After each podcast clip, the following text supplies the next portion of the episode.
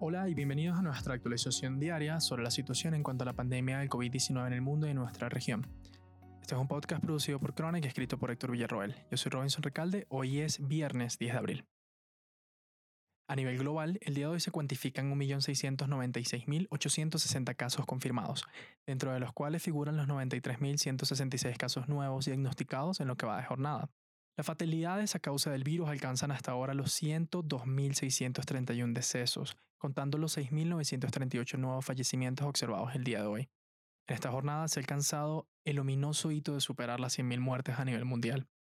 Esto en un entorno donde algunos países parecen acercarse a la estabilización de su curva epidemiológica o por lo menos una disminución en las muertes diarias reportadas, mientras que otros países continúan en un drástico aumento de sus fatalidades diarias. Estados Unidos sigue siendo el país que mayor morbilidad y mortalidad reporta a nivel mundial, cuantificando el día de hoy 501.648 casos, con 33.082 casos nuevos. Para la nación norteamericana, esto también representa un lamentable hito, haber superado el umbral de los 500.000 casos, lo que significa que las infecciones en Estados Unidos representan más del 30% de las infecciones a nivel mundial. En cuanto a decesos, el país alcanza ya los 18.675 fallecimientos, habiendo observado en lo que va de jornada 1.984 decesos nuevos. La República de Irlanda ha reportado en el día de hoy los resultados de un lote de pruebas que fueron enviadas para ser procesadas en Alemania y que hasta el momento no habían sido tomadas en cuenta dentro de las estadísticas. Por esta razón, el país europeo reporta hoy un total de casos de 8.089. En nuestra región contamos hasta el momento un total de 56.660 casos, incluyendo los 5.936 casos nuevos diagnosticados en esta jornada. Se observan también 218 nuevas fatalidades, lo que lleva el número total de decesos para Latinoamérica a 2.304. Brasil se mantiene al tope de la morbilidad y mortalidad en la región, reportando un total de 19.638 casos y 1.057 decesos totales. A pesar de esto, Ecuador reporta en esta jornada el mayor número de casos nuevos con 2.196. Según declaraciones del Ministerio de Salud, esto se debería a que las iniciativas y capacidades de despistaje por parte de las autoridades sanitarias han incrementado de manera significativa, por lo que se están detectando casos que antes escapaban a la capacidad diagnóstica del personal sanitario. Esto va dirigido a poder realizar una medición más precisa de la situación de la enfermedad en el territorio nacional.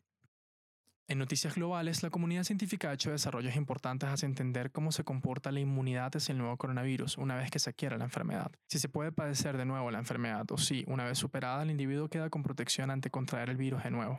Los primeros postulados de la investigación operaban bajo la posibilidad de que existiese algún tipo de inmunidad luego de padecer la enfermedad. Luego, reportes originados en China que indicaban que pacientes recuperados habían padecido la enfermedad de nuevo le restaron mérito a las suposiciones de que existía inmunidad luego de la enfermedad.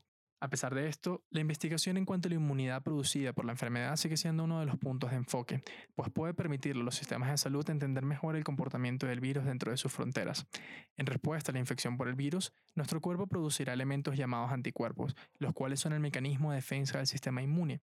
Esos anticuerpos son precisamente el enfoque de las investigaciones de inmunidad, tanto como una herramienta para medir la diseminación de la enfermedad como un posible tratamiento. La Administración de Alimentos y Drogas en Estados Unidos recientemente aprobó utilizar pruebas de anticuerpos en pacientes recuperados para determinar hasta qué punto pueden ser contagiosos y diagnosticar la recuperación total. Determinar la cantidad de anticuerpos y el tipo de anticuerpos también puede indicar exactamente en qué etapa de la infección se encuentra la persona, por lo que el gobierno del país norteamericano comenzará, comenzará, a aplicarlo para diagnosticar sobre todo a personas que hayan estado infectadas con el virus, pero cuya enfermedad haya sido asintomática, por lo que nunca habrían buscado atención médica ni habrían recibido una prueba, la cual luego de la recuperación daría negativa. El gobierno de Italia también está planeando utilizar este enfoque para su estrategia de manejo post-pandemia a la hora de determinar qué población se encuentra apta para retomar sus actividades y no sería sujeto de las medidas de confinamiento obligatorias. Para lograr esto, el país europeo planea implementar pruebas anticuerpos para determinar qué individuos se encuentran aptos para volver a trabajar y con base en estos resultados emitir permisos de circulación.